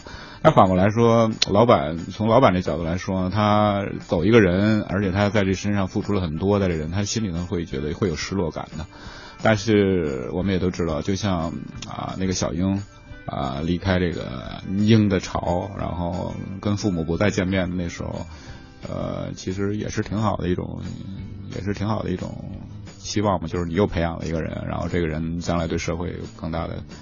价值和贡献，但是我说这是不是有点儿有点儿太太太空了吧？哈，太什么？反正我的感觉就是，如果员工我培养他以后走了，以后有点失落。嗯但是我还是会嗯很快就振作起来，然后再再去培养更多新的员工啊，或者怎么样的。嗯，那实际上，如果在分离的时候能够说明领导对我生命的影响，特别是对我职场生活的影响，可能是对对方一个很好的回馈，是吗？我我根本听这话就没用啊！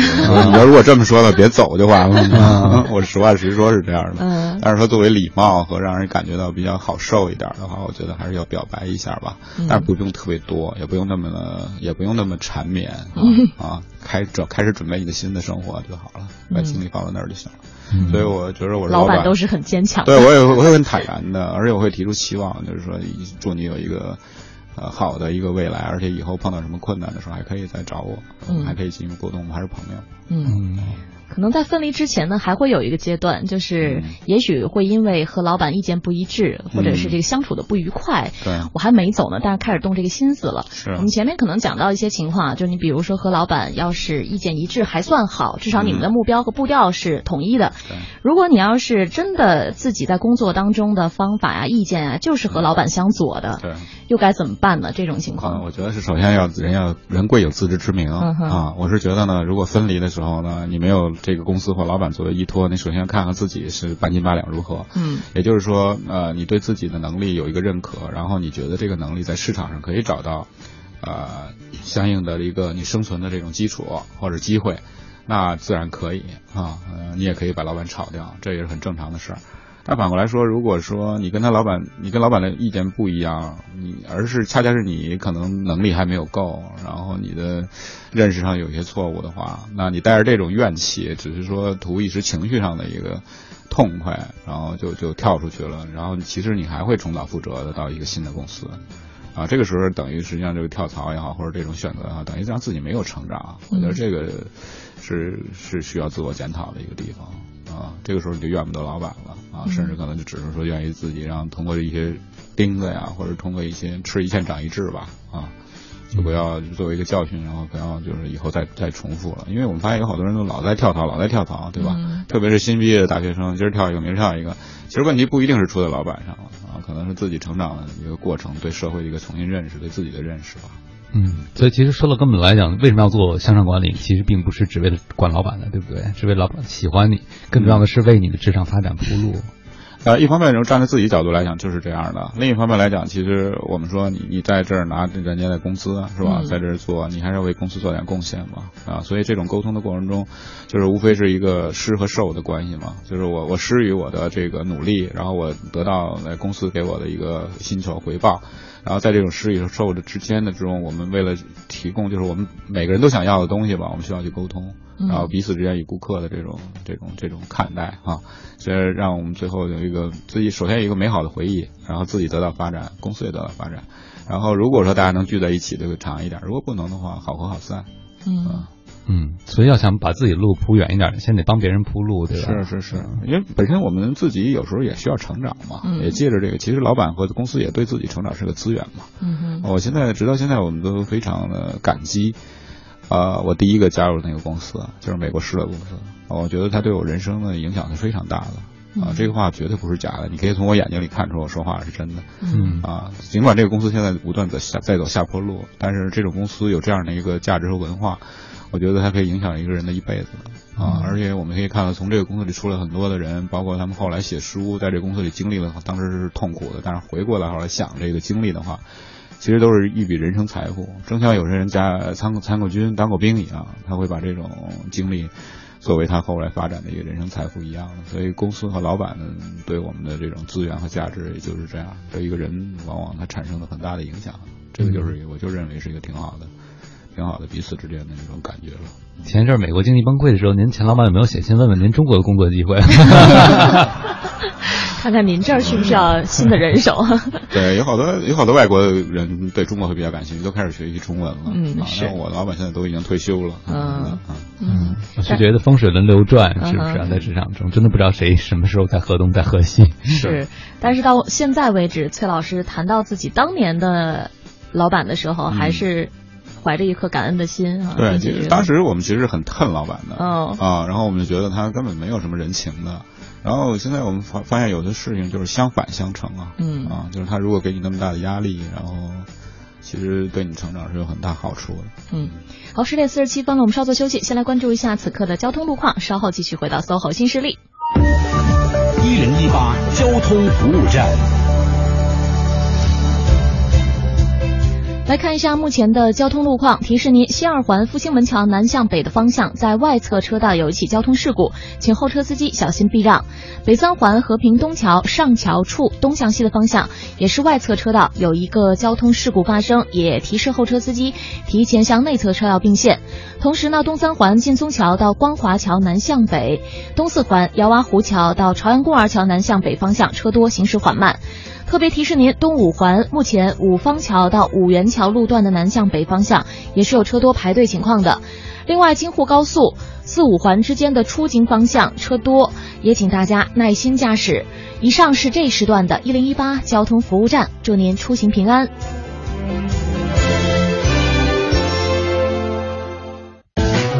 繁忙的都市需要音乐陪伴着十里长街。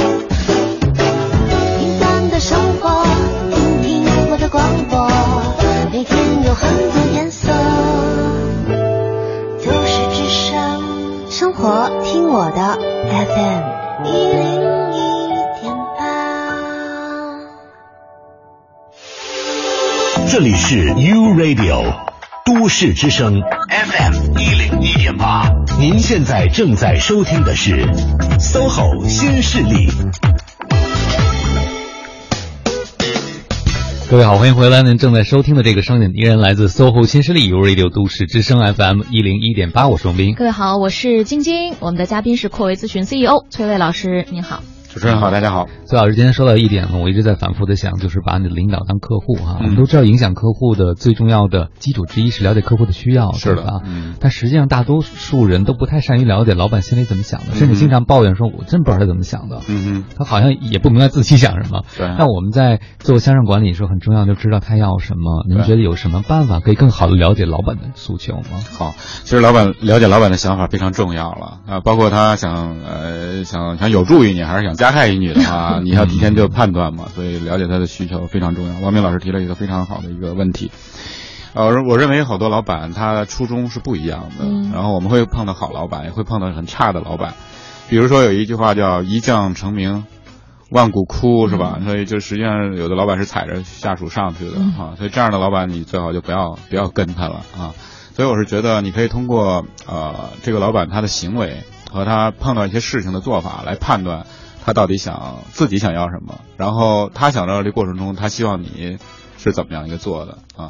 所以概括起来说，一般来讲呢，我们认为从两个方面可以看他这个老板的这种行为和他真正想要什么。一方面呢，我们都知道，老板他是要关注任务的嘛，就是关注任务一个目标，这是一个组织行为嘛，是吧？另一方面来讲，他呃，既然是你是实现这个目标的一个要素的话，他要关注你你你和他的关系。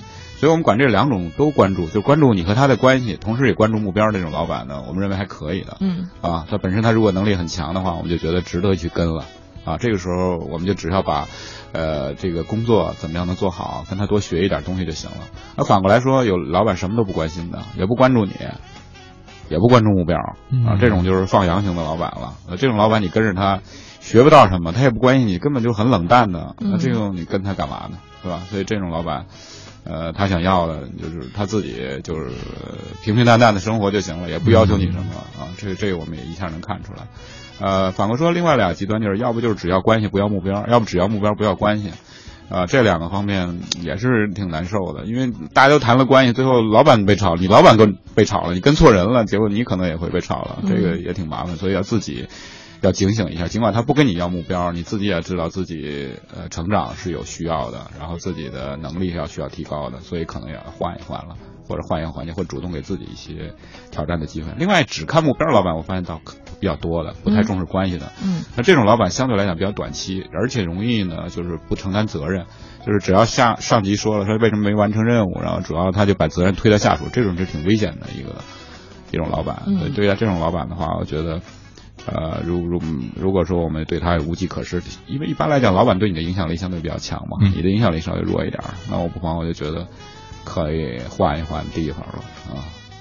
嗯大体来讲，我们是通过刚才那两个方面，就是一个是他对关系关注，还是对呃任务和目标关注，来区别老板来想要什么。我们怎么给他，还是说我们根本就不给他，我们自己选我们自己的想要的？崔老师给我们提个醒，向上管理也有自己的限制，对吧？并不是说所有老板我们最后都能通过向上管理把它变成我们想要的样子，这个出发点可能就违背自然规律。你把他管理好了，他跟你关系挺好的了，但最后他假如没工作了，是吧？嗯你难道你难道跟他一块儿沉默吗？是吧？